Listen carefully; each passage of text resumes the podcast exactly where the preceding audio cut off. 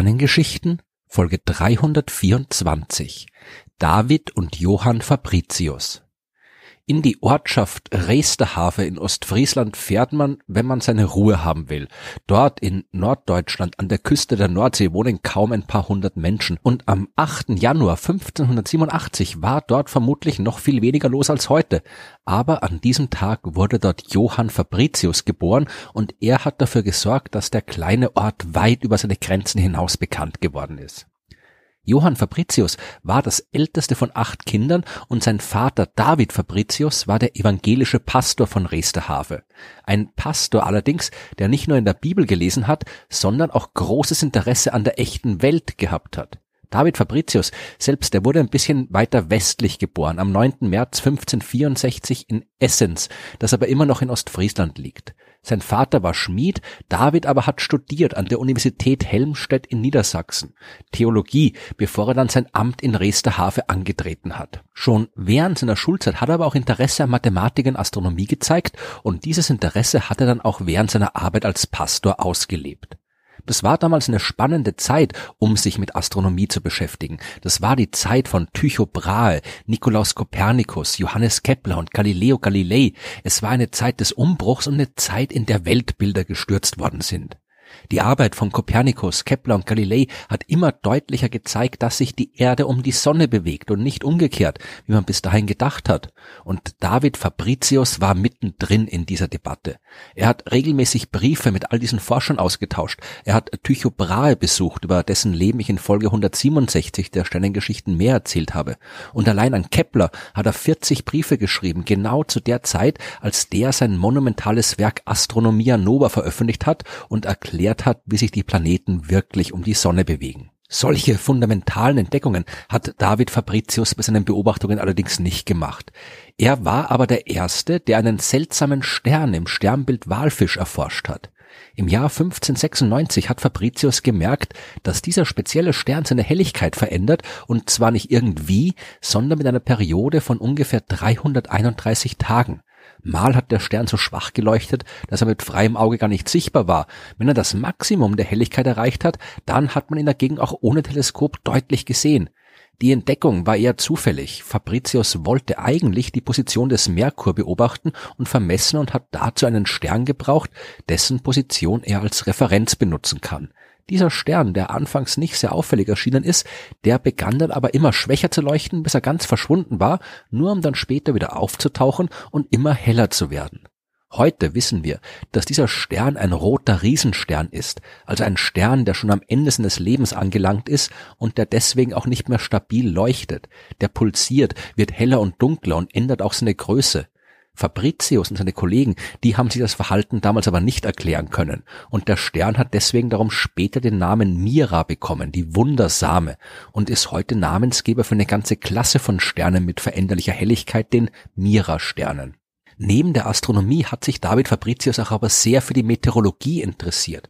Er hat Wetterbeobachtungen aus dem ganzen Land gesammelt, hat sie veröffentlicht und auch versucht, Vorhersagen vom Wetter zu machen. Er war damals der Meinung, die Sterne könnten einen Einfluss auf die Bewegung der Luft in der Atmosphäre haben. Etwas, von dem wir heute wissen, dass es nicht stimmt. Nur ein Stern beeinflusst das Wetter auf der Erde und das ist die Sonne. Die Sonne, die war auch der Himmelskörper, dem sich sein Sohn Johann Fabricius ausführlich gewidmet hat. Johann hat Glück gehabt, nicht an der großen Pestepidemie in Norddeutschland des Jahres 1598 zu sterben, aber er hat den schwarzen Tod überlebt und seine Ausbildung an der Lateinschule in Braunschweig begonnen. Im Jahr 1605 hat er dann so wie sein Vater ein Studium an der Universität in Helmstedt angefangen, wo er Medizin studiert hat. Kurz danach ist er nach Wittenberg gewechselt, wo er unter anderem auch Mathematik und Astronomie studiert hat und im Jahr 1609 schließlich ist er nach Leiden gegangen, um dort sein Medizinstudium zu vertiefen.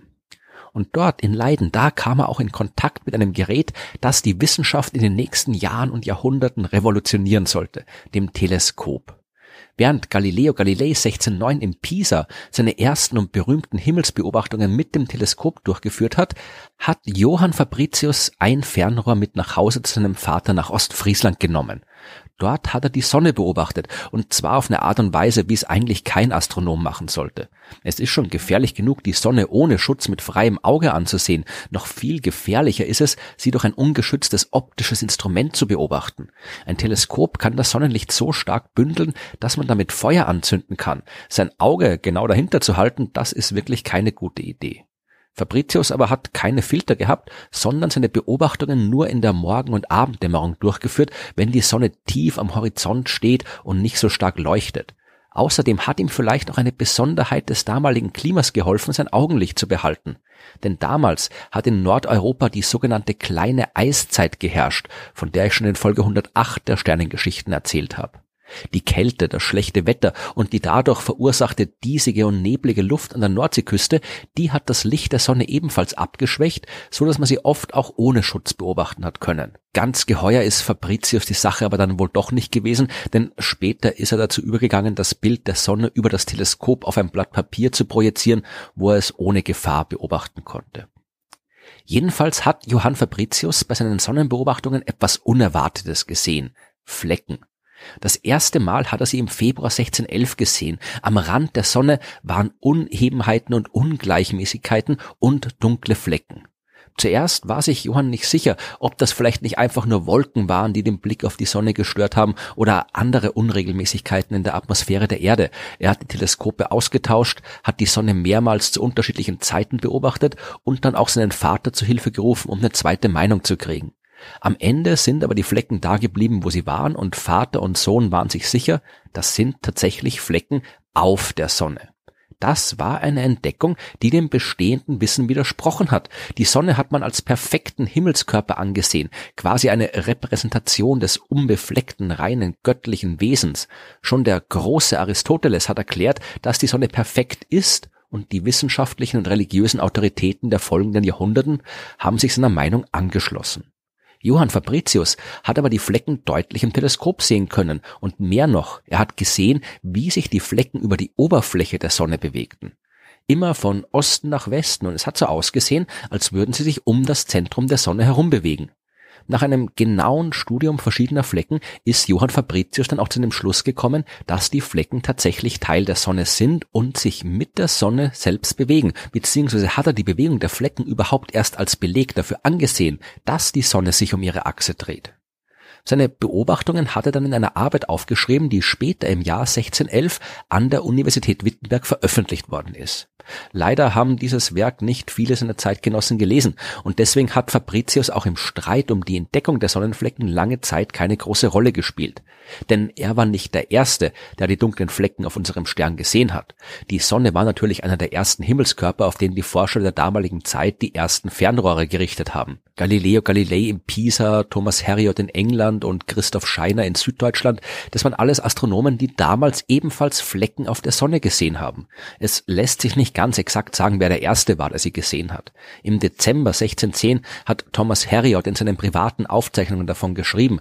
Galilei Galilei hat vermutlich ebenfalls 1610 die Sonnenflecken gesehen. Scheiner behauptet, dass er sie schon im November 1610 gesehen hat und alle haben sich gestritten, wer der Erste war. Eines haben aber alle drei nicht getan, nämlich ihre Beobachtungen unmittelbar danach veröffentlicht. Was das angeht, war Johann Fabricius tatsächlich der Erste und es ist schade, dass die anderen großen Astronomen der damaligen Zeit davon nichts mitbekommen haben. Aber immerhin, der große Johannes Kepler, mit dem Johanns Vater so viele Briefe geschrieben hat, der wusste den Beitrag von Johann Fabricius zu würdigen. Als Johann nämlich 1617 unerwartet auf einer Reise gestorben ist, hat er von einem begabten und eifrigen jungen Mann geschrieben, der durch seine Schrift über die Sonnenflecken weiterlebt und 1618 hat Kepler ihn in einem seiner Werke sogar als den Entdecker der Sonnenflecken benannt.